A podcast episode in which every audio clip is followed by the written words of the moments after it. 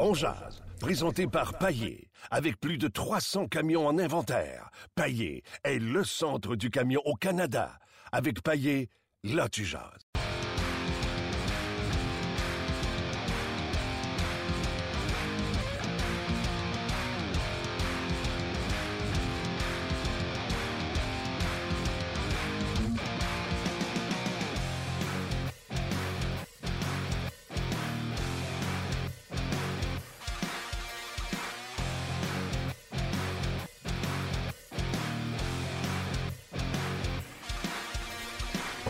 Bonjour et bienvenue à On Jazz, On Jazz Hockey, euh, sur le RDS.ca. Euh, nous sommes le 4 avril 2017. Martin Lemay en compagnie de Luc Dansereau. Excellent, Luc Dansereau. Vas-tu? Eh bien oui, oui, ça va très bien, Oh, toi. c'est ton imitation de Gilles Tremblay? Eh bien oui, Claude. Eh bien oui, Claude. Je salue Max Morin au passage. Ah oui, pourquoi? Parce qu'on se relance sur les imitations de Claude, euh, Pas Claude. de, pas de Gilles, euh, Monsieur Gilles Tremblay, Ah, qu'on a idolâtré pendant notre jeunesse. Des beaux classiques. Exact. Euh, Aujourd'hui, on va parler de plein de choses. On va parler bien sûr de cette victoire du Canadien hier. Honnêtement et personnellement, j'ai été impressionné par la façon que le Canadien est sorti quand on sait qu'ils affrontaient une équipe blessée, éliminée des séries éliminatoires, certainement démoralisée par euh, la saison qu'ils ont eue avec euh, toutes les histoires qu'on connaît au sujet des Panthers de la Floride, Gallant, Tom Rowe, euh, Dale Talent, toutes les histoires qui gravitent autour de cette équipe-là. Bref, c'est broche à foin quelque chose de, rare. Et le Canadien est quand même sorti fort pour donner une bonne performance. Et même s'il y en a qui trouvent que le Canadien s'est fait dominer en deuxième période, je trouve que le Canadien a quand même eu des opportunités extraordinaires. J'ai aimé quelques jeux de passe entre Pacioretty, Radulov et Dano qui n'ont pas amené à des lancers, mais n'empêche que le Canadien, euh, je trouve, ont été présents pendant, pendant tout le match. On va parler également de cette situation des Olympiques. Plein de questions qui sont reliées à ça. Premièrement, vous, en tant que fans, et c'est ça la question qu'on vous pose sur euh, On euh, sur le podcast, sur le RDS.ca ou également sur le Facebook euh, live de On. D'ailleurs, Luc vous dirait si euh, il pesait sur son bouton, il dirait abonnez-vous à la page de On Jase. Hein? Absolument. C'est ça que tu dirais. Ben oui, absolument. Euh, donc, abonnez-vous à la page On Jase. Et un peu plus tard, le Steph Morneau, là, euh, une fois que la vidéo est partie, euh, va inscrire le lien pour venir nous rejoindre sur le rds.ca. Steph Morneau, c'est Monsieur Lutte, le gars qui nous aide dans notre podcast. Également, c'est le gars derrière Balcourbe. D'ailleurs, parlant de Balcourbe, je vais vous donner tantôt l'alignement d'équipe Canada si les joueurs de la Ligue nationale ne vont pas aux Olympiques. C'est pas chic. François Gagnon, salut! Bonjour. Comment vas-tu? Ben, toujours bien. Bon, ben commençons par. euh, je suis pas habitué de faire ça, mais euh, commençons avec des excuses, mettons. Des excuses? Ouais, je vais m'excuser. C'est rare là, que je fais ça. Attention, t'as un peu roulement de tambour, là. Vas-y, vas-y, j'ai hâte. Euh, la semaine dernière, avec plaisir, nous avons argumenté sur le trophée Calder. Et euh, Oui. la preuve qu'il faut attendre 82 matchs, j'ai commencé à écrire mon dit texte que je voulais mettre sur le RDS.ca, mais étant donné que je suis pas une machine comme toi, il y a comme eu deux jours entre le début du texte et quand je voulais le finir. Et depuis qu'on s'est parlé, il y avait 14 points d'écart entre Zach Wierenski, mon choix pour le Calder, et Austin Matthews, ton choix. Depuis ce temps-là, j'y vais par cœur parce qu'à chaque jour, Austin Matthews en rajoute. En 9 matchs, Matthews est rendu à 13 points, dont 8 buts. Et euh, a été complètement blanchi et là, il est inscrit sur la liste des blessés. Je sentais un peu venir. Là, il devait être traîner une blessure parce que son temps de jeu a diminué également en plus de ça. Donc, en une semaine, Matthews a porté cette distance-là à près de 20 points entre lui et, euh, Zach Wierenski. Non seulement ça, les Leafs ne se battent plus pour une place en série, ils se battent pour finir deuxième et avoir l'avantage euh, de la glace. Son temps de glace augmente euh, depuis le début de la saison, où on le protégeait, Austin Matthews. Et c'était le contraire un peu pour Zach Wierenski, où son temps de glace a décliné légèrement. Donc, la preuve qu'il faut attendre des fois 82 matchs.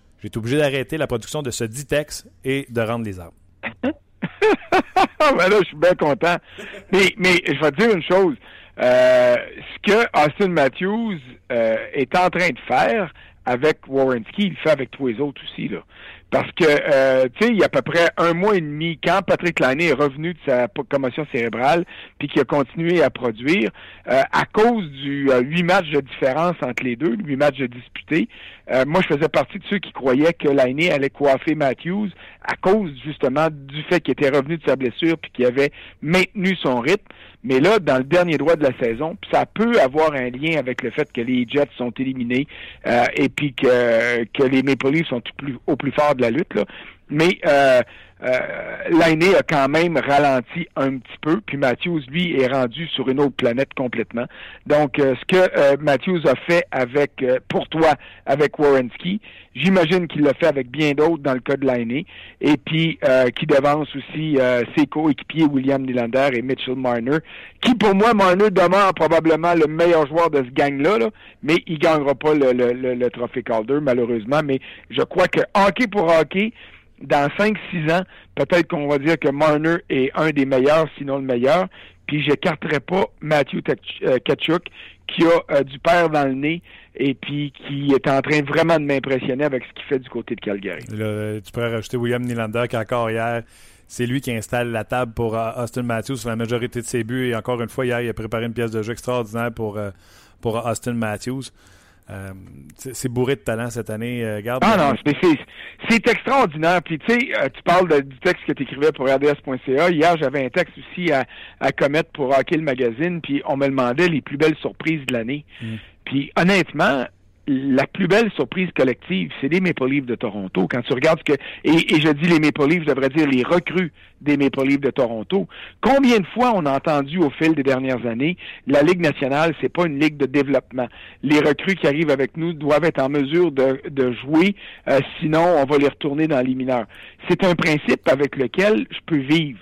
Mais quand tu regardes ce que les Maple Leafs de Toronto ont fait cette année, ça devrait donner des votes à Mike Babcock pour le titre d'entraîneur-chef de l'année, hmm. parce que euh, non seulement il y en a un, non seulement il y en a deux, non seulement il y en a trois, il y en a cinq.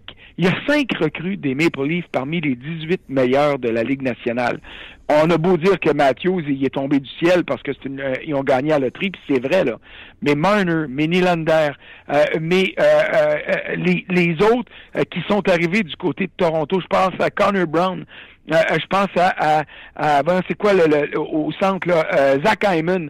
je pense à ces joueurs-là, puis je me dis, ouais, ben Babcock là, pense qu'il est en train de prouver à tout le monde qu'il a trouvé une manière de gagner avec un club de vétérans et des très bons joueurs à Détroit, mais qu'il est en train de former d'excellents jeunes à devenir d'excellents joueurs de hockey. Puis je te le dis là, si le Canadien ne gagne pas la Coupe Stanley cette année, puis je pense pas qu'ils vont gagner la Coupe Stanley cette année, la Coupe va retourner à Toronto avant de venir à Montréal parce que le développement qui se fait là à Toronto en ce moment est rien de moins que sensationnel. Oui, tu as bien raison. Euh, puis euh, pour compléter, euh, tu as bien raison que tous les jeunes joueurs t'ont nommé. Puis tu sais, dans l'article, je regardais Arthur Lekonen qui a marqué son 16e malgré tout. Je pense qu'il est 22e marqueur de la Ligue. Fait que pour te montrer à quel point il y a beaucoup de bons jeunes joueurs qui, arrivent dans la Ligue nationale de hockey. Puis pauvre Zach Wierenski, il va finir avec plus de points qu'Aaron Ekblad, euh, que Tyler Myers quand il aura remporté le maudit trophée Calder, puis euh, il sera peut-être même pas, euh, même pas considéré. Mais, mais ça, c'est malheureux pour, pour Wierenski, parce que dans le cas de l'an dernier, il était seul dans la course. L'année de Tyler Myers, là, euh, je pense que je te l'ai déjà dit, mais tu sais où est-ce que je suis assis à la galerie presse? Là, je suis à côté des dépisteurs professionnels. Et puis, euh, quand vient le temps de faire des votes comme ça, il y a souvent euh, des votes où je suis pas certain, puis je vais voir des dépisteurs professionnels, puis je dis, ouais, qu'est-ce que tu penses de ce gars-là? Surtout pour les trophées Selkie, puis des fois pour le Calder, puis des fois pour le Norris, parce que ces gars-là voient au-delà des statistiques. Et l'année que Tyler Myers a gagné le Calder, je vais te dire honnêtement, il y a des dépisteurs professionnels qui disaient tu devrais le mettre dans ton top 3 pour le Norris aussi. Alors, c'est te montrer à quel point cette année-là, il était dominant, puis à quel point il a dégringolé après. Mais pour Warrenski, cette année, la compétition était tout simplement trop forte. Comme elle est super emballante aussi pour le trophée Hart, hmm. euh, parce que honnêtement, c'est difficile de déterminer, euh, c'est difficile d'enlever ce titre-là à, à Connor McDavid, mais il y a de l'opposition, je veux dire, il y a de l'opposition qui est féroce quand même. OK, arrivons euh, à notre sujet. Je vais faire euh, cette, euh, ces excuses-là. Oui, ben c'est apprécié d'ailleurs. Oui, ben, tu sais, ça permettait de jaser, puis on va rejaser, c'est sûr. sûr. Parlons des Olympiques maintenant. La Ligue nationale de hockey a envoyé ce communiqué qui disait que non, on ne fera pas de, de, de, parenthèse à notre saison et on va sortir un calendrier qui n'inclut pas une pause pour les Olympiques, bien que intérieurement, puis j'ai lu ton texte sur le RDS.ca, moi, je crois que ce n'est qu'une partie de poker qui se joue. Euh, mais je que dans ton texte, tu aies exposé le deuxième côté. On dirait que les fans, étant donné qui sont euh, euh, brimés là-dedans, sont ceux qui réagissent que contre Gary Bettman. D'ailleurs, c'est ce que je disais ce matin à la radio. arrêtez de crier contre Gary Bettman. si les 31 gouverneurs avaient dit on veut y aller, Gary Bettman aurait dit on y va.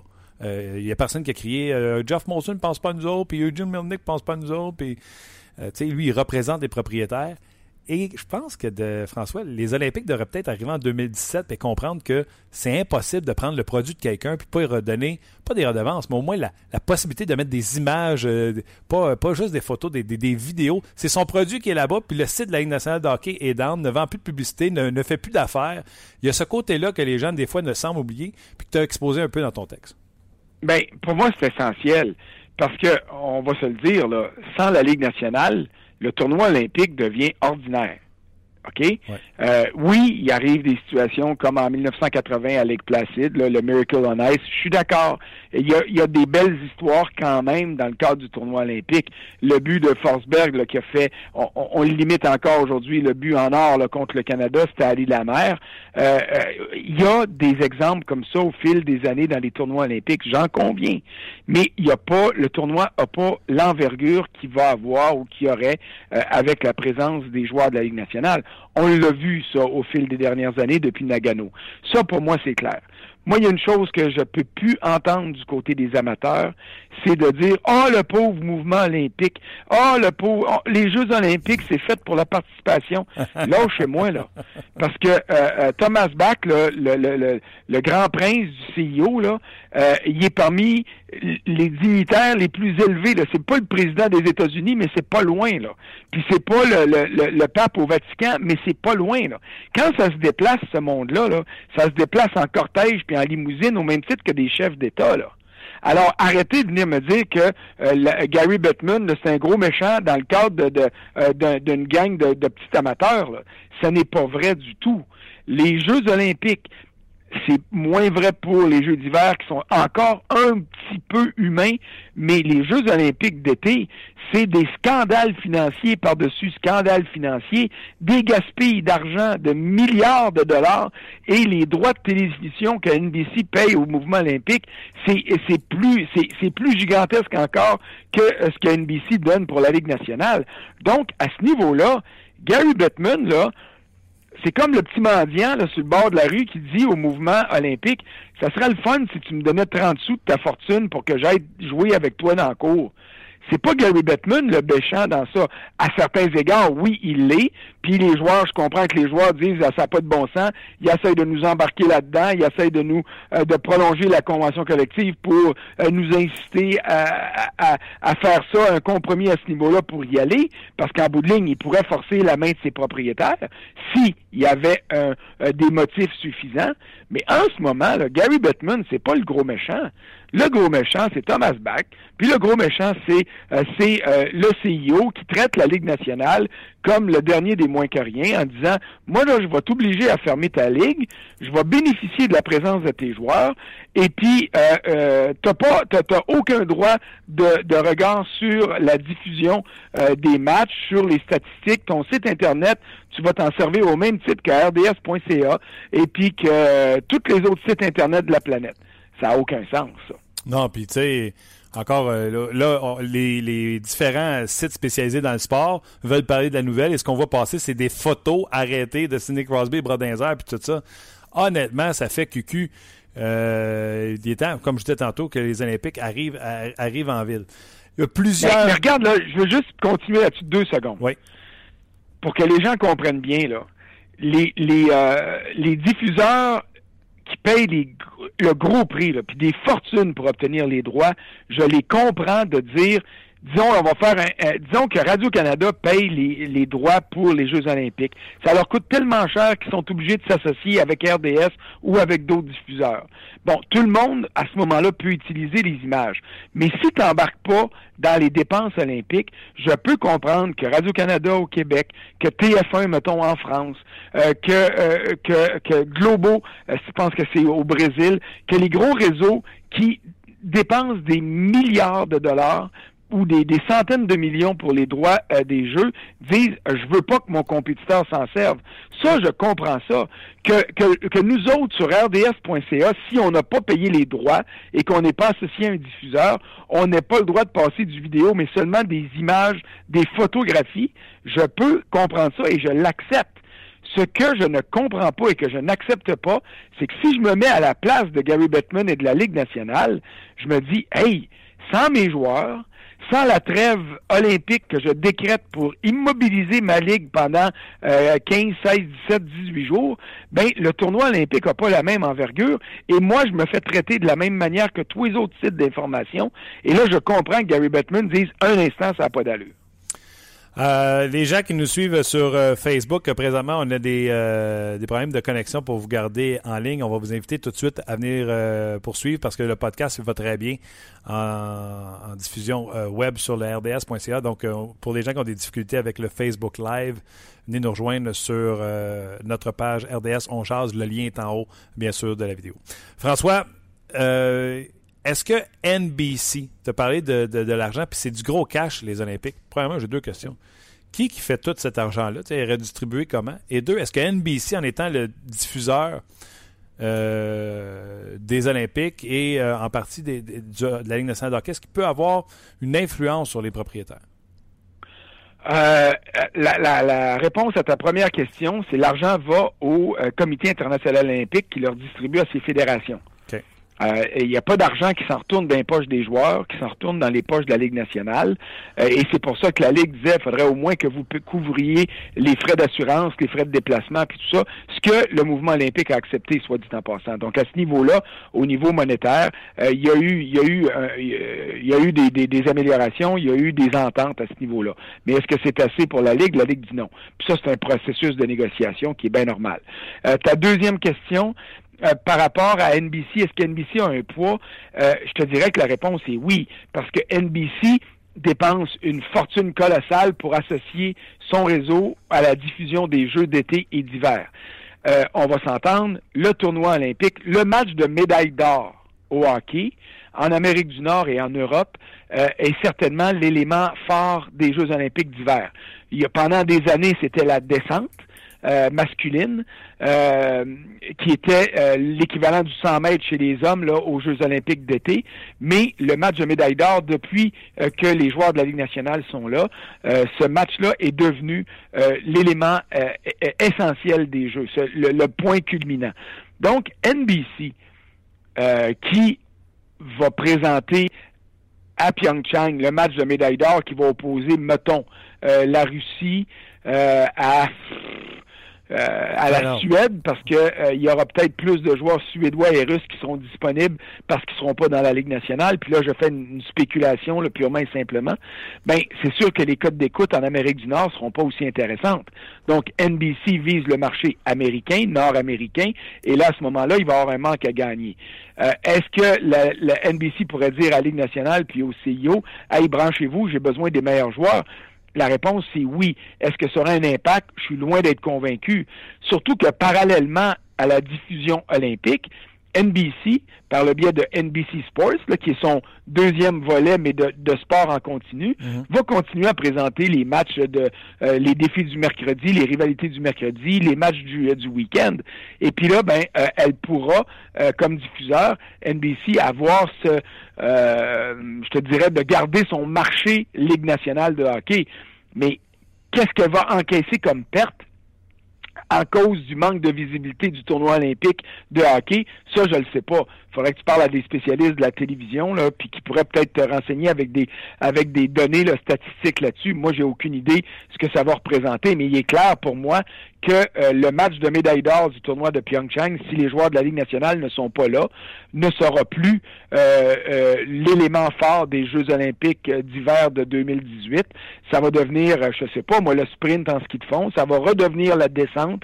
Ça pourrait être le saut à ski. Ça pourrait être le bobsleigh. Name là mais ça sera plus le match de médaille d'or du hockey, ça j'en suis convaincu. Non, et d'ailleurs, bel job de notre gang du site Bycourbe qui est associé à RDS. Ils ont dressé un alignement qui pourrait être l'alignement du Canada si les joueurs professionnels de la Ligue nationale de hockey ne se rendent pas euh, aux Olympiques. Dans les filets, nous pourrions avoir Lynn Irving et Ben Scrivens. À la défense, les plus connus, nous pourrions avoir Marc-André Gragnani, Keaton Ellerby, André Benoît, ainsi que euh, Cam Barker, pour ne nommer que quelques-uns. Et à l'attaque, nous aurions le pépère Steven, 41 ans, Ryan Preck, Martin Saint-Pierre, Dustin Jeffrey, pour ne nommer que les plus connus comme Daniel Payet et Jonathan Chichou. T'as regardé ah oui, ça, mais tu pourrais avoir un gars comme Vincent Le Cavalier qui pourrait décider de sortir de sa retraite.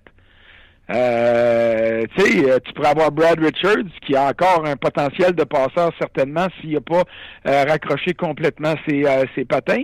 Tu pourrais avoir un vétéran défenseur euh, voyons, on vient de prendre sa retraite l'année passée avec les Rangers. Là, il est d'Ottawa, il a fait carrière à San Jose. J'ai un blanc de mémoire. Là.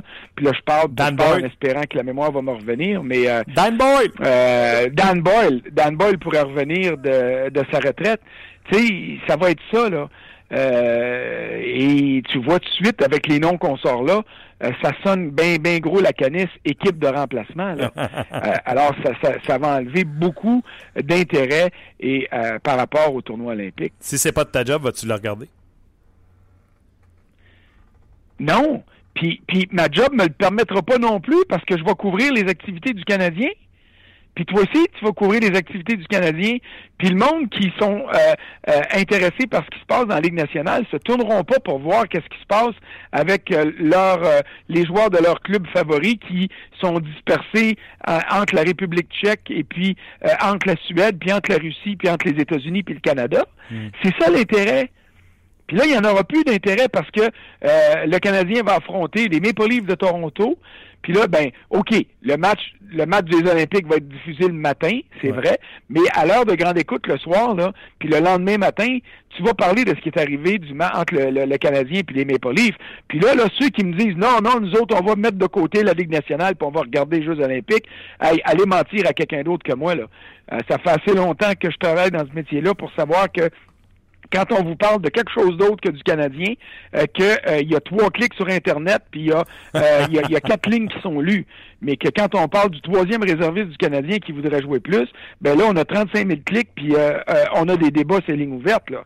Alors là, chez moi, avec le principe que oui, oui, le mouvement olympique, on trouve ça important, puis on va le regarder, c'est que pas vrai. Non, c'est vrai ça. Mais, tu sais, au lieu d'écouter Salut Bonjour quand tu te lèves le matin, tu écouterais une partie de hockey entre euh, l'équipe du Canada qu'on connaît pas puis euh, la Finlande. Euh, j'ai hâte de voir. J'ai hâte de voir. le principe, je comprends, et puis je suis prêt à accepter ta prémisse j'ai hâte de voir comment, dans les faits, ça va se traduire. Ah non, mais. Puis, honnêtement, j'ai l'impression que le monde qui sont habitués d'écouter Salut Bonjour euh, vont rester à Salut Bonjour parce que ça va les toucher directement dans leur quotidien. Parce que pourquoi on regarde les Jeux olympiques? Pourquoi on regarde le sport? Pourquoi quand le Canadien va être en série la semaine prochaine contre les Rangers, que le Canadien sera plus juste dans les pages de sport, mais va être à la une des journaux aussi, parce que ça devient le talk of the town. Parce que le monde qui suit ça juste en série viennent gonfler les rangs des amateurs. Les Olympiques, c'est ça. Tu avais un prétexte pour regarder Crosby qui joue contre Ovechkin euh, dans le cadre du tournoi olympique, puis les meilleurs Canadiens contre les meilleurs Russes, puis les meilleurs Américains, puis la surprise que peut-être que des Allemands ou des Suisses vont être capables de battre le Canada ou la Suède. Et là, ça devient un sujet de discussion autour de la machine à café au bureau. Sauf que là, s'il y a une tempête de neige, puis que tous les réseaux, que ce soit Salut Bonjour, que ce soit RDI, que ce soit tous les réseaux d'information continue, parlent de la tempête de neige, ben, à machine à café, on va parler de la tempête de neige parce que le tournoi olympique va passer euh, euh, 10 pieds en dessous de ce neige-là, puis il va y avoir le monde qui suit les activités du Canadien qui vont parler du Canadien de leur bord. Alors, ça ne deviendra pas le happening qu'on a connu ou qu'on connaît depuis que la Ligue nationale s'est associée au CIO euh, lors des Jeux de Nagano. Et en terminant, parce que ça fait quand même un bout de temps qu'on parle des Olympiques, on n'a pas parlé de cette victoire du Canadien hier, qui m'impressionne. C'est ce que je disais tantôt. Ils ont sorti fort contre une équipe qui est éliminée, comme tu dis, c'est bien moribonde, euh, qui est broche à foin, qui ont des blessés. Et le Canadien est sorti fort, ils ne les ont pas pris à la légère, puis ont sorti un autre gros match. Le Canadien se construit un momentum en vue du dernier droit et les séries éliminatoires. Ça, c'est pour moi, c'est le, la chose la plus importante pour le Canadien. Et tu te souviens, il y a deux semaines, quand le Canadien s'est planté contre Détroit puis euh, Caroline, euh, on criait au meurtre avec raison un petit peu. Les amateurs ont hué leurs favoris avec raison. Puis honnêtement, là, je me demande si pour Claude Julien, ça n'a pas été la meilleure chose qui pouvait arriver. C'est que ces joueurs se sont fait réveiller, pas par un coach qui a piqué une crise, mais par des partisans qui les ont hués. Puis là, là, t'es premier de ta division, euh, t'es assuré d'une place en série ou à peu près, puis tes fans t'ont eu parce que tu joues père contre Caroline puis contre Détroit. Mais là, les joueurs se sont rendus compte qu'ils huaient pas parce qu'ils perdaient. Ils huaient parce qu'ils jouaient mal, puis parce qu'ils se présentaient pas, puis il n'y avait pas d'intensité au jeu. Et là, ça a permis de, euh, de, euh, à Claude Julien de reprendre le contrôle de son club. Et la preuve a été faite hier, comme samedi à Tampa Bay des matchs, ben pas samedi, il y avait de la signification, mais hier, il n'y en avait pas, puis il n'y en aura pas à Buffalo euh, demain non plus. Et le Canadien, peu importe le résultat, peu importe les joueurs qui sont euh, mis de côté pour les reposer ou pour soigner des petits bobos, ben ceux qui endossent l'uniforme jouent avec avec aplomb puis avec intérêt. Et ça, pour moi, c'est de bon augure en vue de la, de la première ronde contre les Rangers, parce que honnêtement, je ne sais pas encore si je vais favoriser Montréal euh, contre les Rangers. J'aurais tendance à dire que le contraire.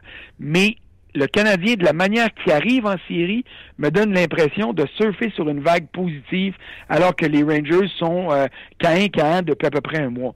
Et ça, ça peut faire une grosse différence.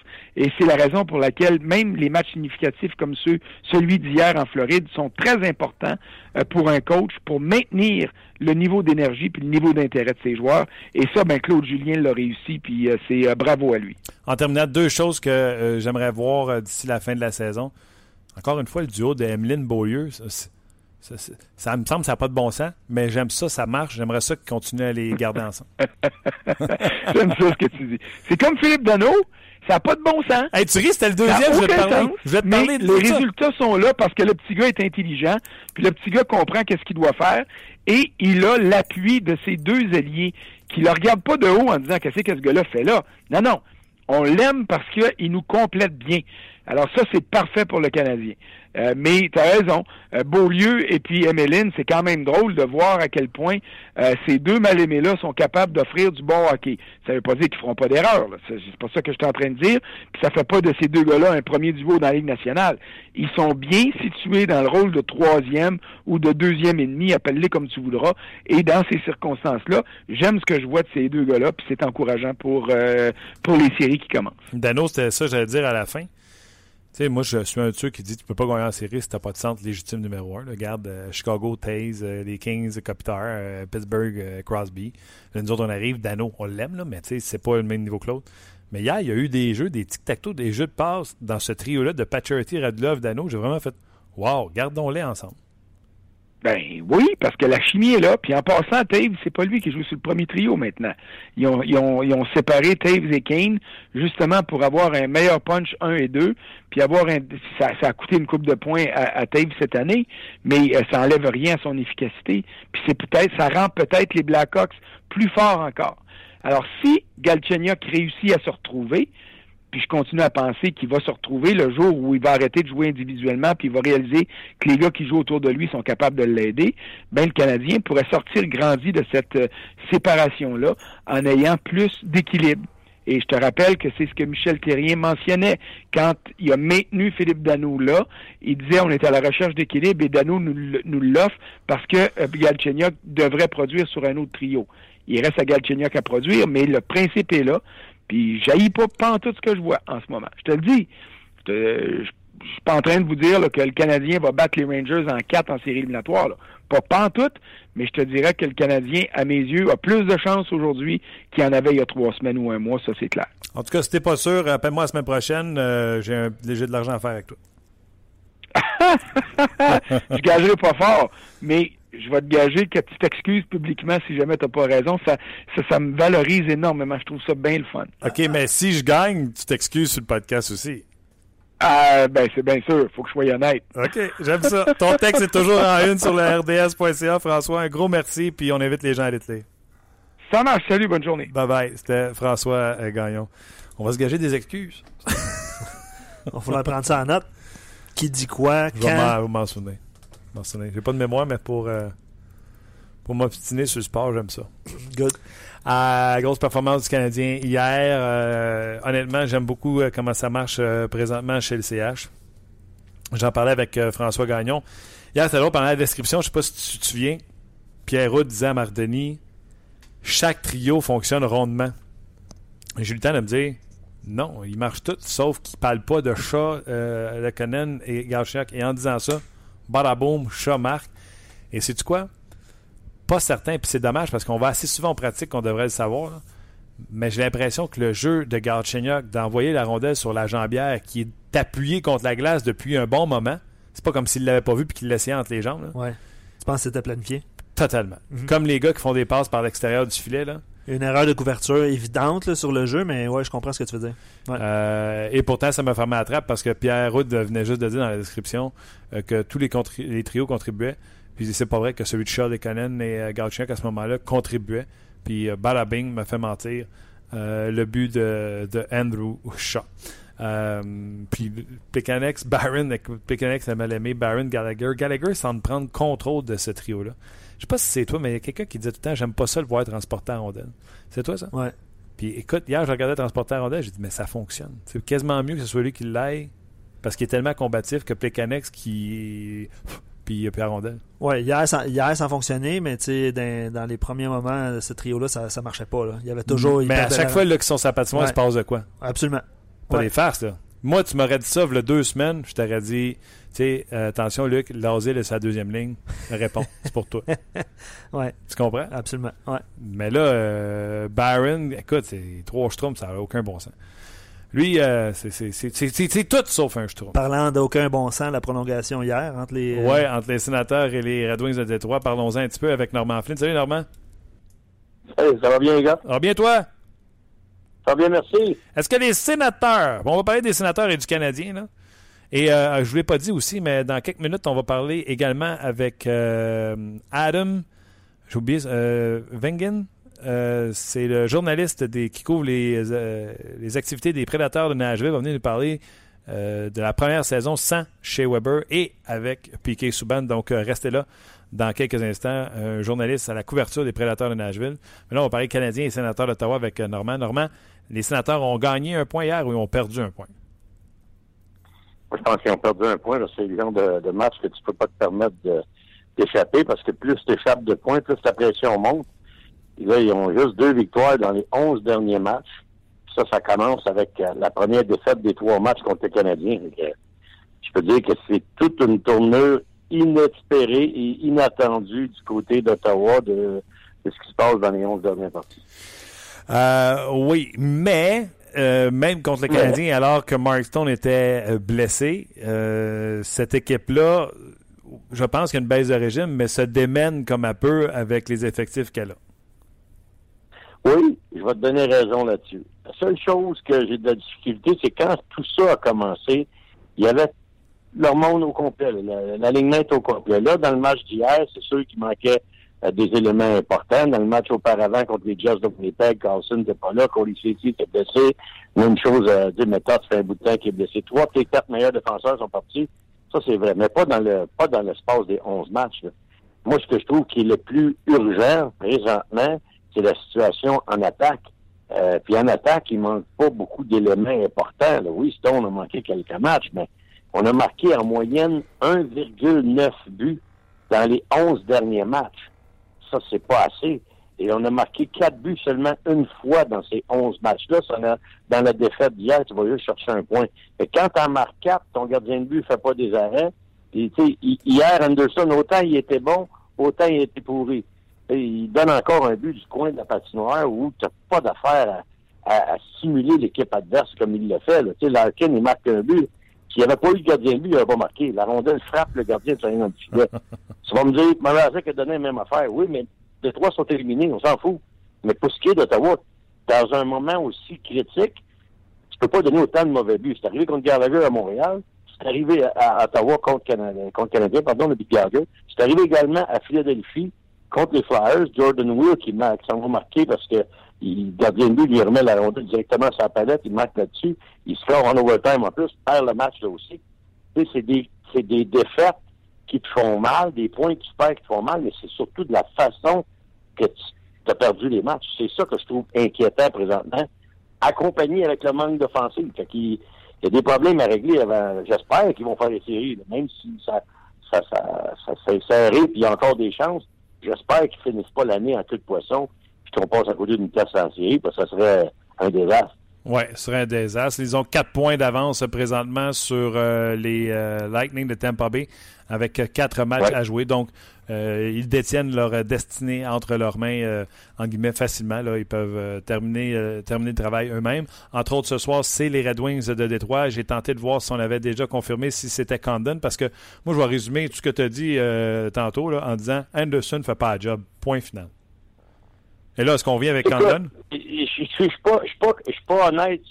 Je serais pas honnête si je dirais ça. La seule chose que je trouve, moi, c'est que je l'ai dit, je vous l'ai dit en ondes l'autre fois quand on a commencé, quand les- on a commencé le segment trois matchs contre les Canadiens, c'était le, dernier droit le plus important de la saison. Puis on nous avait avisé que c'était Condon qui commençait contre Canadiens le samedi. Il jouait, rappelle-toi, un match samedi, dimanche. Là, whoop, Anderson était blessé. C'était Condon qui était supposé de, de, de garder les deux matchs en fin de semaine parce que Guy nous avait avisé, non, non, il est pas prêt avant mardi contre Boston, c'est-à-dire le mardi d'ensuite. Fait que tout le monde avait fait 2 plus 2, c'est beau. C'est Condon qui va garder deux matchs contre le Canadien. Son ancienne équipe va être motivé à la plate. Sais, certain. Whoop, on arrive samedi. Paf, c'est Craig Anderson. Moi, je dis pas que Craig Anderson n'est pas bon. Moi, je pense que peut-être qu'il est surutilisé. Il va falloir donner plus de valeur au deuxième. Puis là, c'est de valeur. Parce que le temps que tu aurais pu donner de la valeur à ton deuxième, c'était surtout dans le, le premier match contre Canadien le samedi. Là, tu vas dire, c'est facile, normalement, ils ont perdu. Tu dis qu'il aurait dû utiliser Condon. Moi, je pense que Condon aurait fait le travail là parce qu'il avait toutes les raisons d'être motivé. Puis père gagne, tu aurais pu revenir avec Anderson le match d'après. Autrement dit, ce que je dis, tu peux pas mettre tout le fardeau sur les épaules d'Anderson. Il est pas capable de le prendre. Et, et j'ai hâte de voir, oui aussi, la décision de ce soir. Parce que là, tu as laissé de côté ton, ton numéro 2, Condon, qui n'a pas donné beaucoup de matchs, n'a pas vu beaucoup d'actions dernièrement. Là, tu le mets dans une situation critique. C'est lui qui a gardé les buts contre Winnipeg, là, tu le remets là. C'est sûr que c'est une... tu Mais moi, je pense que ça aurait dû être fait avant. On aurait dû enlever un petit peu de pression à Anderson en disant, oui, tu es notre gardien numéro un, mais l'autre est capable d'être un et demi, puis des matchs, il va être capable d'en prendre des matchs de pression. Mais on, on, la manière que j'ai vu ça, et j'ai cru comprendre, c'est que c'est Kirk Anderson qui décidait quand lui, il gardait les buts. Ça, ça m'a chatouillé un petit peu. Pourquoi? Parce que Guy Boucher l'a dit, là, quand Craig Anderson, quand il apporte et il dit je suis prêt à jouer, il va jouer. Moi, j'ai de la misère avec ça. Pourquoi? Et, écoute, pourquoi il y a de la misère? Parce que je pense que des fois, un coach, il est là pour prendre des décisions. Tu peux pas laisser le personnel décider pour toi. Tu sais, je veux dire, t'as beau avoir le meilleur chef cuisinier, c'est toi le propriétaire du restaurant. Regarde, on va tenir le chauffage à 22, là. Moi, je veux pas l'avoir à 20. Tu sais, c'est, c'est, en tout cas, c'est, c'est moi qui, c'est moi qui ai l'impression que, tu peux pas laisser la queue mener le chien. C'est pas ça, c'est pas de même, ça marche. D'habitude, c'est la tête qui mène. Puis la tête, c'est le coach, qui est là pour prendre les décisions. Puis je te dis pas que c'est la raison pour laquelle ils ont des troubles. Non, ils marquent pas de but en plus, pour en donner. Mais Anderson, dernièrement, là, t'as toutes les raisons pour lui dire, écoute, là, t'as de la misère. Tu, donnes des buts du coin de la patinoire, tu donnes des buts quand c'est pas le temps. Tu gagnes, tu m'aides pas à gagner des matchs, là. Il y a toutes les raisons. Puis il y avait des raisons aussi pour commencer avec Condon. Ça faisait un bout de temps qu'Anderson n'avait pas vu d'action. Quand il l'a ramené, il était blessé. Là, tu regardes, Condon, il, il est hot. Il avait, il avait bien joué contre Chicago. Il a perdu contre Chicago, mais il avait perdu sur une mauvaise pénalité. Il a donné un but à 5 contre 3 en fin de match. Écoute, il, tu peux pas blâmer ton goal-là. Il a perdu un match par un but contre une des meilleures équipes de la Ligue nationale à ce moment-là. Les Blackhawks de Chicago. Que je disais, il n'y avait aucune raison de sortir du filet. Il, était, il avait été électrisant contre le Lightning de Tampa Bay. Si c'était pas de lui, il n'y avait pas, eu un point dans la défaite en prolongation. C'était lui qui a procuré le point supplémentaire. Il y avait toutes les raisons de garder Crandon non, parce que, hop, le gars, là, ton numéro un, quand il apporte, non, c'est moi qui le filet. J'ai de la misère un peu avec ça, Martin. Peut-être que c'est sa façon de faire. Moi, j'ai de la misère un peu avec ça. J'aurais une bonne discussion, en tout cas, avec mon gardien de but numéro un. OK, c'est bon. Euh, tu sais que les gens euh, sont heureux de te reposer la question aujourd'hui euh, via notre page euh, sur rds.ca. 4 de 7, Normand, qui, qui gagne? Sénateur canadien? Ah, ben, c'est sûr, si tu prends les, statistiques de présentement, je serais bien, je serais bien fou de dire c'est sénateur. Je sais pas ce qui arrive avec les autres. C'est la déroute totale. Non, mais c'est, écoute, je crois encore à cette équipe-là, là. Je dis pas que c'est, en passant, c'est pas mon équipe, là. Je n'ai pas, j'ai pas de parti pris quand je dis les sénateurs ont une bonne équipe. Dans les, dans les 11 derniers matchs, ils m'ont montré un visage qu'ils m'ont pas montré depuis le début de la saison. Autant ils trouvaient une façon de gagner que là, ils trouvent toutes les manières de perdre. C'est un tournant complètement. Est-ce qu'ils sont capables de changer ça de côté? Oui. Moi, je pense qu'il y a encore du temps et il y a encore beaucoup de possibilités.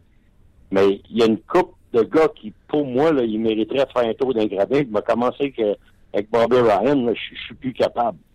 C'est rendu qu'on peut même plus le mettre. Il y a six gars qui vont en tir de barrage, puis il fait même pas partie des six. Là, ça va pas bien, là. Mais hier, il n'était pas disponible. Il avait quitté le match.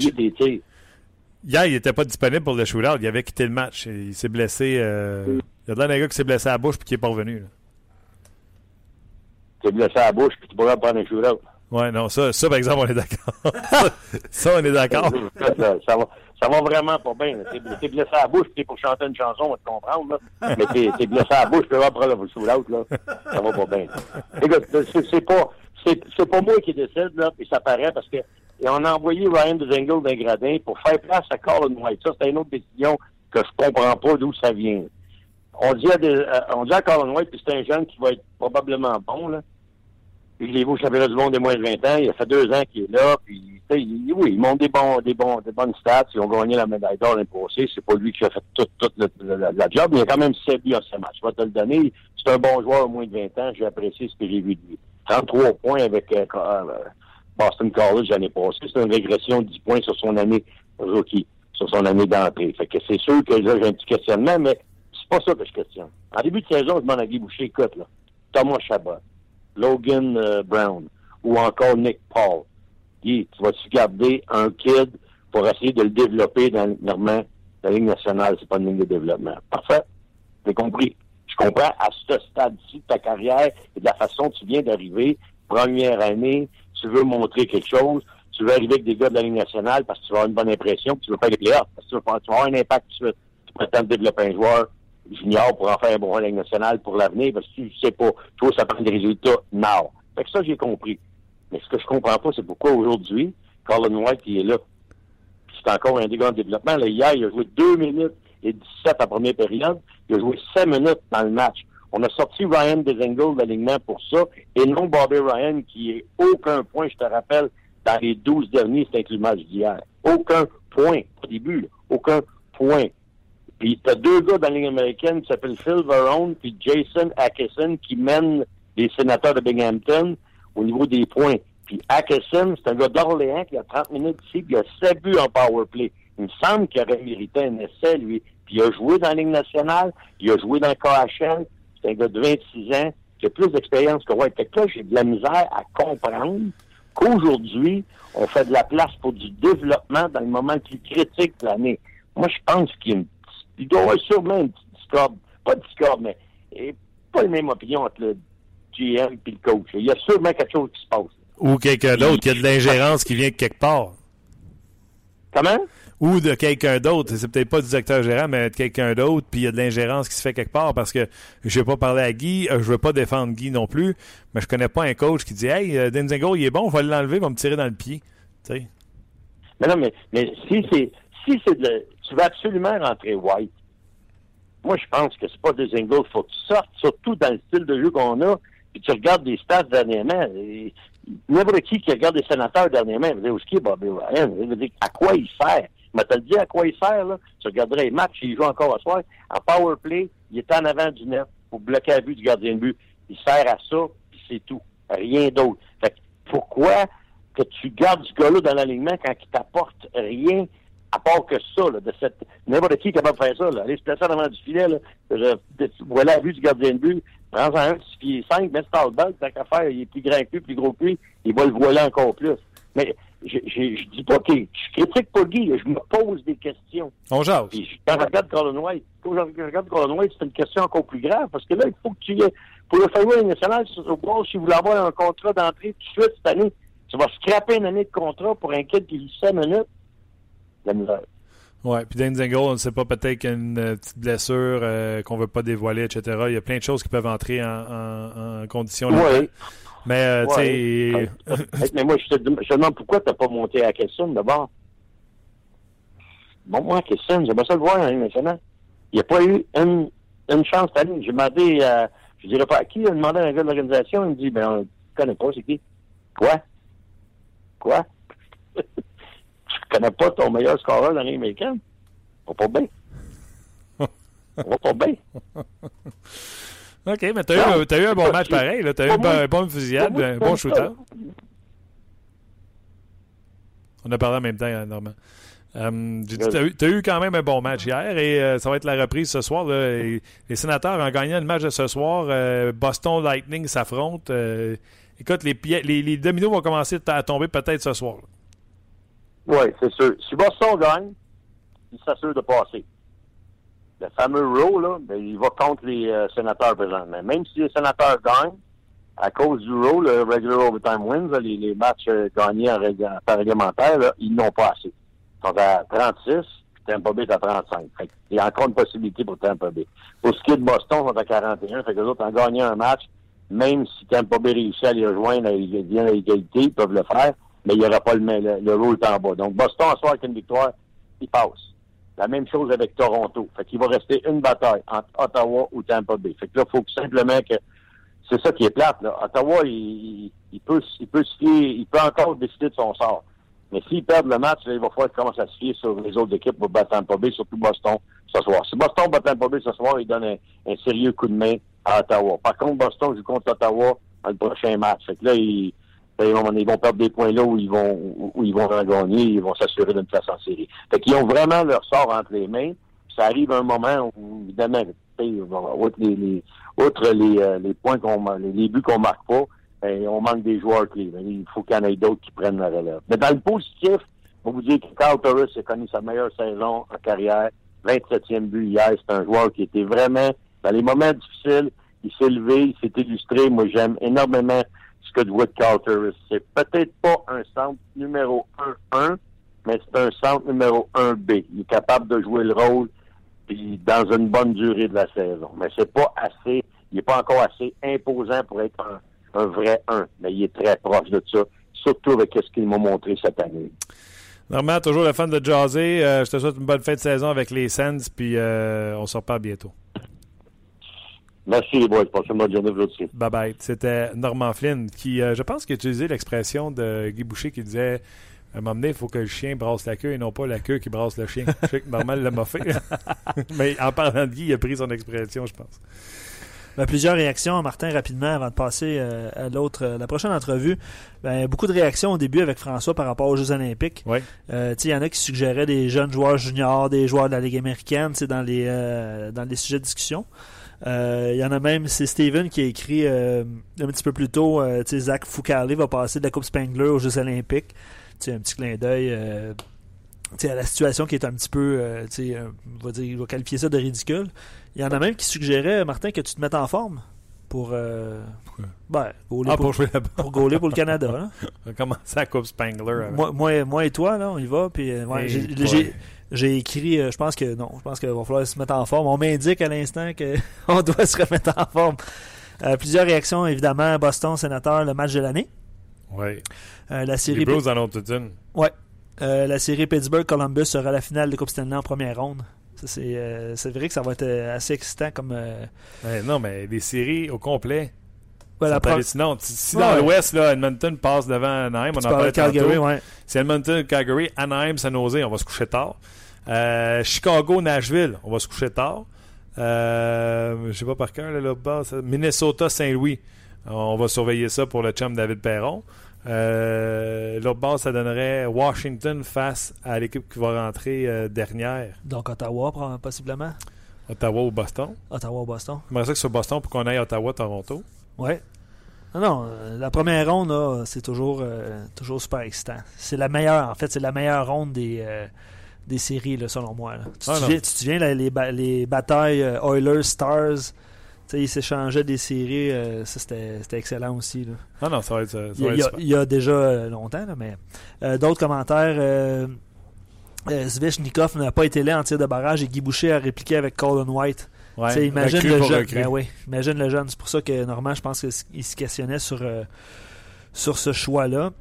Euh, Jean-Guy, puis j'ai pas voulu réagir à qui disait, parce que vous parliez de Condon, Anderson, tout ça. Euh, l'an dernier, Condon a été l'un des pires gardiens de but du Canadien au cours des 30 dernières années. Je pense pas qu'on pense pas qu'on est là, Je pense qu'il a rendu des, précieux services aux Canadiens l'année passée. Ouais, ouais, mais là, dire que c'était le pire. Mais, non, attends, moi j'ai failli. Il n'y a, pas, a pas 100% tort. J'ai failli répondre ça à Normand. Pas le pire. Pas le pire. Y a-tu livré à marchandise à pression? Il y avait de la pression l'an passé. Avec l'équipe qu'il y avait devant lui? Y a-tu livré la marchandise? Arrête. Là. Tu sais, t'es comme le, syndrome de l'ancienne blonde. Tu te souviens pas. Là. Va te le dire, moi. à trois fois qu'il restait 7 puis 8 minutes, oh, il y avait un, Canadien menait par un, puis ça faisait fouet, fouet, ça rentrait. Il y avait un but de trop. Garde bien. À un moment donné, le monde va falloir qu'il commence à comprendre. On a comme un amour pour les underdogs et les deuxièmes gardiens de but. Moi, tu sais, Brian Hayward, ah, il est cool. Tu sais, euh, il est cool. À un moment donné, il faut, euh, faut décrocher. Il y a une raison pourquoi le gars il est deuxième gardien de but et qu'il sera jamais numéro un. Là. À un moment donné, c'est assez. Bref, il a, rendu, il a, quand même rendu de bons services aux sénateurs cette année. Des bons services parce que c'est un gardien de but numéro 2. Des bons oh, services. Oui, oui, oui. C'est Charlie Lindgren va être un gardien numéro 1 avec nationale? Ça, c'est un autre sujet. OK. C'est selon vous, on peut faire ça comme oui, hein? Selon vous, Parce qu'il a bien joué hier. Hey, on cherchait une question aujourd'hui, j'aurais pas ça. Ouais, là, je pense qu'on on se questionnait. Ouais, je, je pense que on le... Non, c'était Lindgren. Non, c'était euh, Lekonen. Lekonen, mais Lindgren. Mon, mon, joueur préféré. Prends ça là. Ça. Hey, on va aller jaser immédiatement euh, de ce qui se passe avec les prédateurs de Nashville avec Adam Vingame. Le segment On jase vous est présenté par Paillé, le centre du camion au Canada. Eh bien, lui, il couvre les activités des prédateurs de Nashville. Vous pouvez le suivre sur Twitter sous le nom de Adam Vingen. Et il couvre les prédateurs de Nashville de façon assez euh, étroite, mais également avec une touche humoristique. Sur son profil Twitter, on peut lire que euh, je ne sais pas c'est quoi l'horaire des séries éliminatoires. Et oui, UC euh, Saras sera exempté d'être de repêchage d'expansion. Mr. Vingen, how you doing? I'm good. How are you? I'm very good. I was saying you're uh, following the very close the uh, Nashville Predators, and you're doing with a sense of humor. I was uh, looking at your Twitter account. Uh, it feels like uh, a lot of people ask you about if UC Saras would be exempt of uh, expansion expansion draft. Yes, there are certainly a a few running jokes. That is one of them. The other one is knowing the playoff schedule. since the Predators have clinched a playoff spot and the uh, the Western Conference playoff uh, field is set with all eight teams having clinched. Uh, that that's starting to pick up, but uh, I don't know if any of us will really know that until Sunday. There's still a lot to be decided in, in both conferences as to, to who will be playing who. Of course, but there was a big loss this weekend against the Blues, who put you who put the Nashville uh, Predators in, in jeopardy to uh, face the Chicago Blackhawks.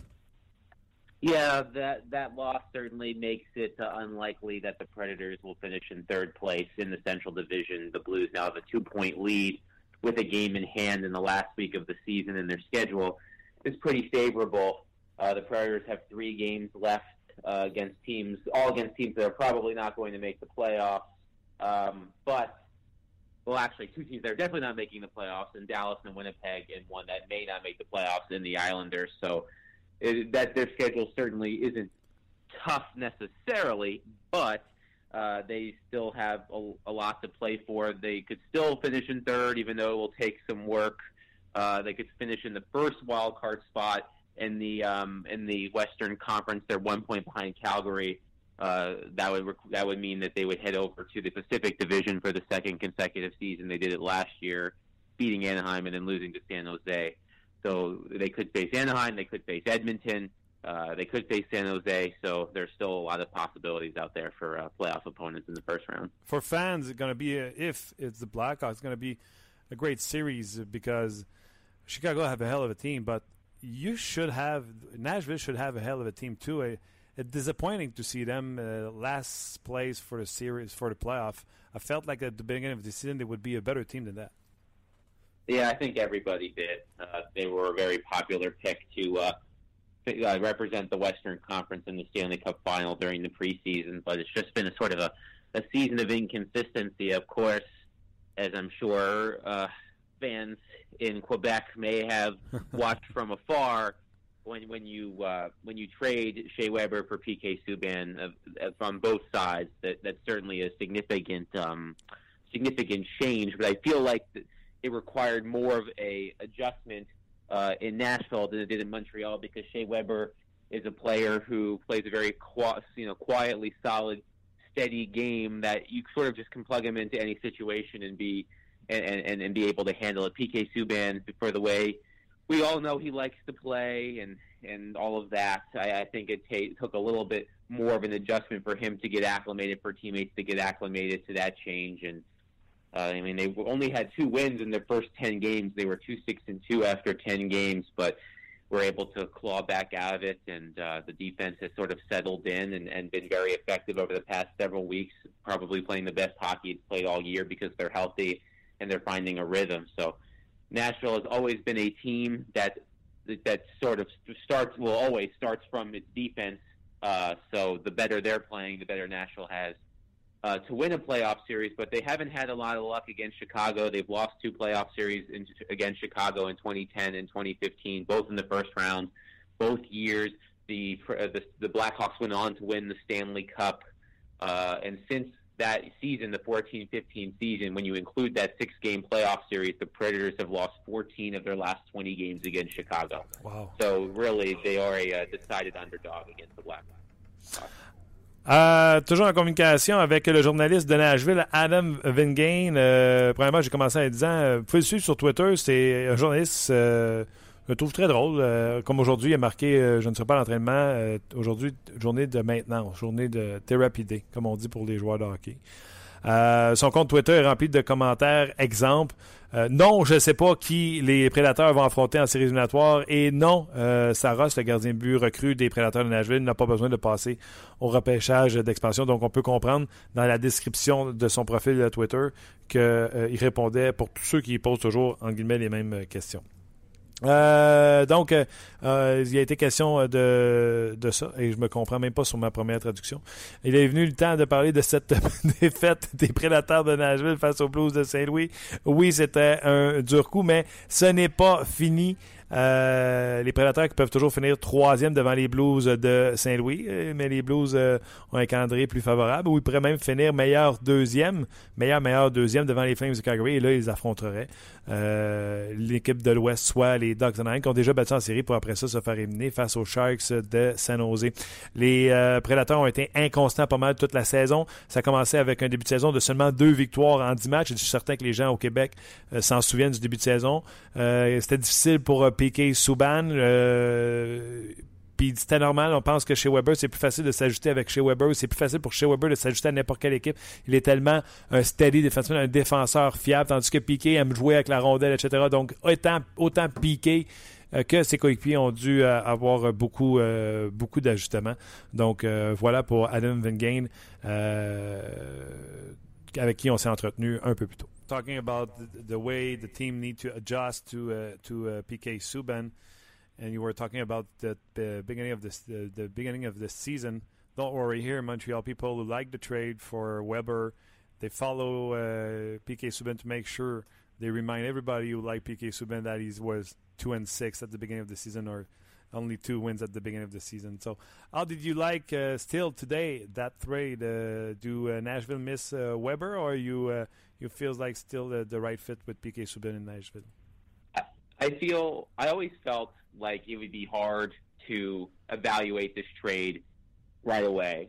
I, I thought it was going to take at least two or three seasons before we got a full idea uh, of what this trade look like for both sides, but I always had a feeling that it was going to benefit Montreal in the short term and Nashville in the long term because, as I previously mentioned, Shea Weber is such a steady player that I think he can fill in in any situation and, and not really miss a beat.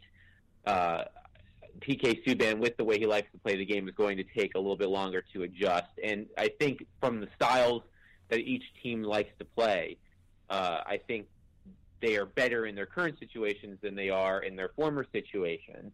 Um, this has been a very interesting season uh, for PK Subban, and he said as much yesterday when the Predators had a practice.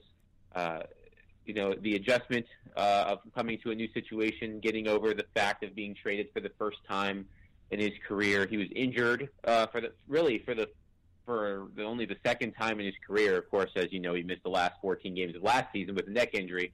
This year, he missed 16 games across December and, January uh, with a with a suspected back injury. So that was a new thing for him because he's been a very healthy player uh, throughout his career.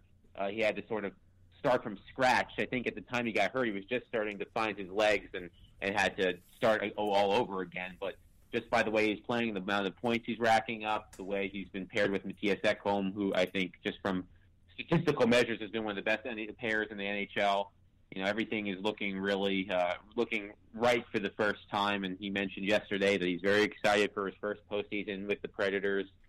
There, he knows that there are a lot of expectations around this team with him on it this year. He knows that last year was a disappointing end for the for for his now team. So uh, I'm excited to see how uh, how he functions in the playoff series for the yeah. Predators. Do you have the feeling you did see the the best of PK Subban yet? Because everything you said already.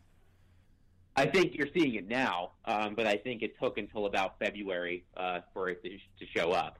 Um, I think at the beginning of the season, uh, he was maybe a little bit more tentative because he was trying to fit into what the Predators were doing. Then he got hurt. Then he had to sort of start all over again mm-hmm. and, and try to and try to find that footing again. And then once he did, I think you're starting to see what NHL fans, Canadians fans, Predators fans have, have come to to know of how PK. He's racking up a lot of points. He's pushing puck possession. He's skating really well. He's doing all the things that we know that he can do to be a successful player. So I think you're now just starting to see it in Nashville.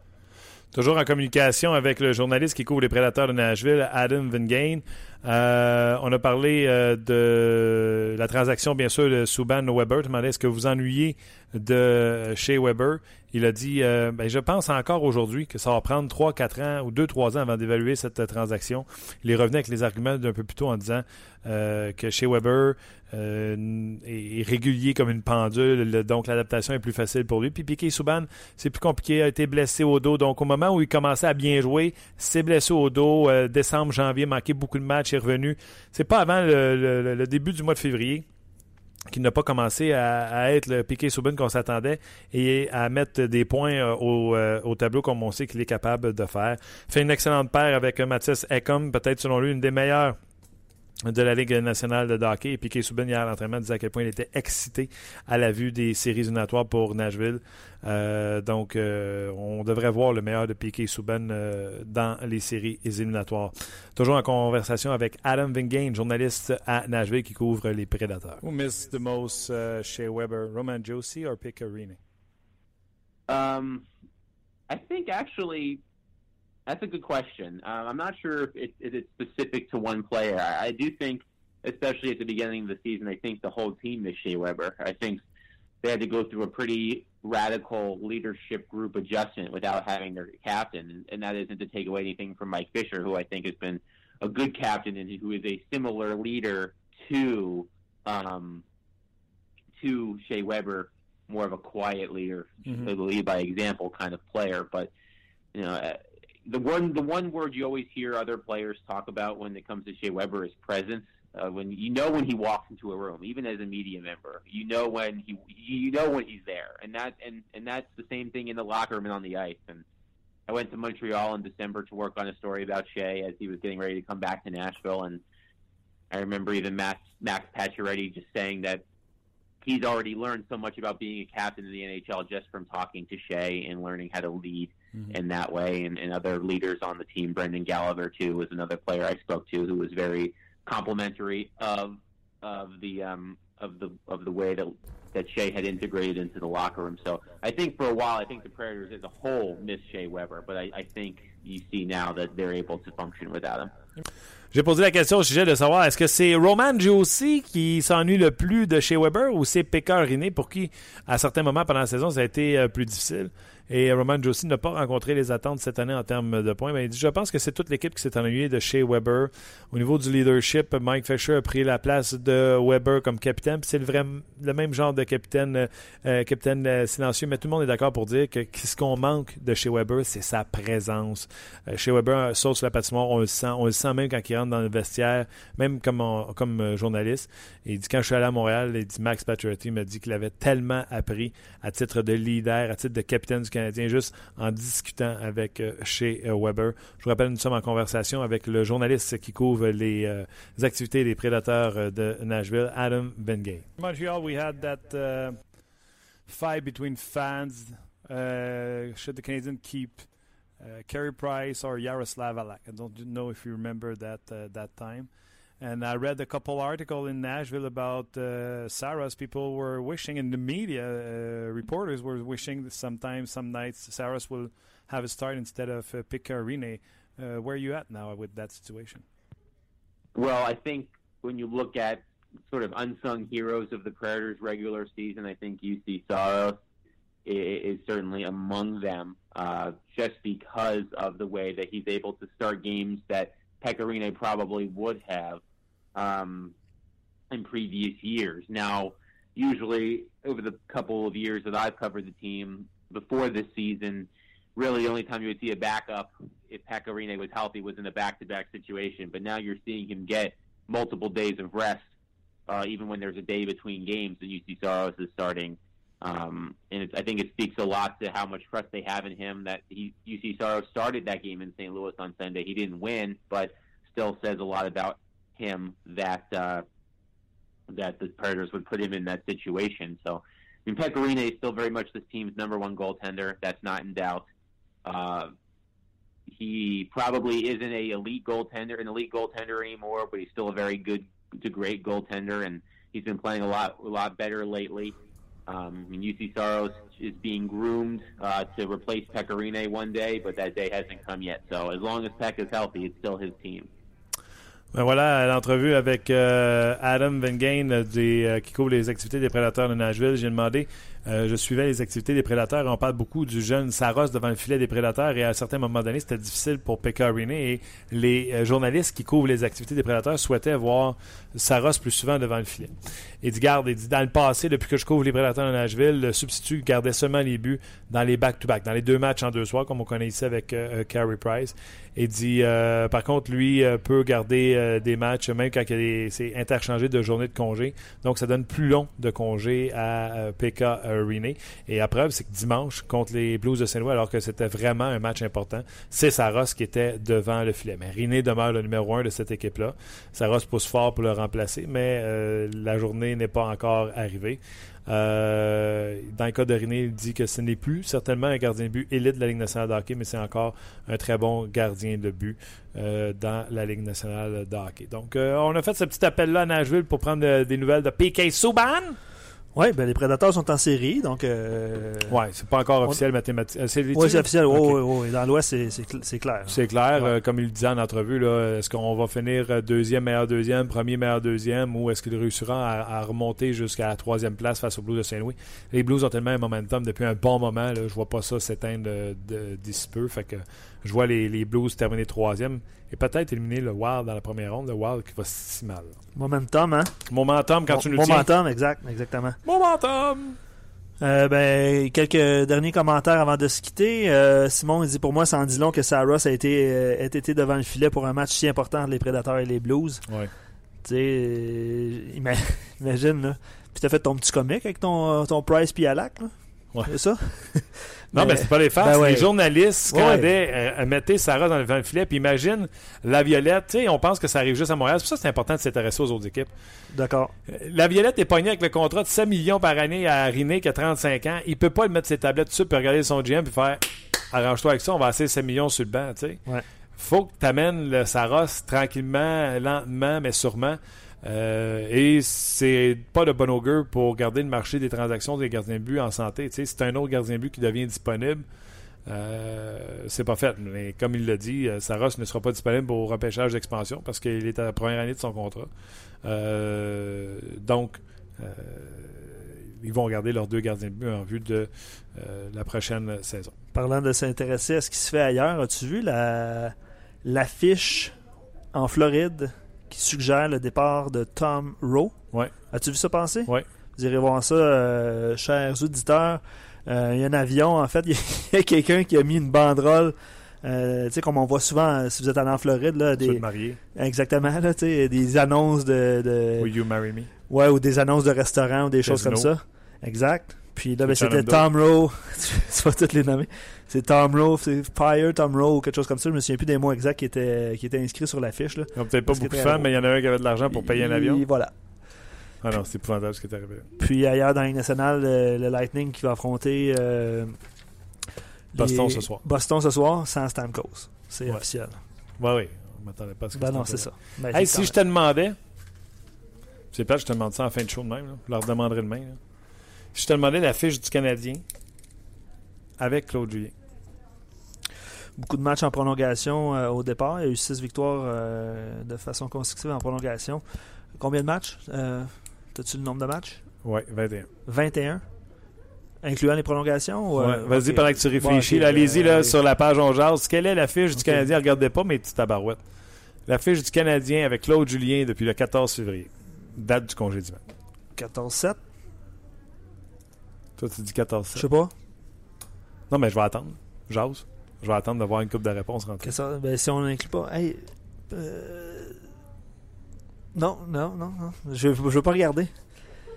Je veux pas regarder, mais euh, ouais, 14-7 parce qu'il y a eu des matchs en prolongation. C'est-tu euh, plus euh, éloquent que ça? C'est mieux que ce que C'est mieux que ce que j'ai dit. C'est mieux que 14-7 et 14-7 serait excellent. Ouais, mais ouais, incluant les matchs en prolongation, ok, ben je vais. Ok, là tu m'as donné un indice assez intense, je, vais dire 16-5. 15-5-1, c'est ça? Écoute. 15-5-1. OK. Ben, 5 défaites ben seulement en temps réglementaire depuis que Claude Julien est arrivé. 15 victoires en 21 matchs. Très bon. On va faire de, la promotion euh, en fin d'émission. les, les, réponses rentrent. Ouais, hein, ok.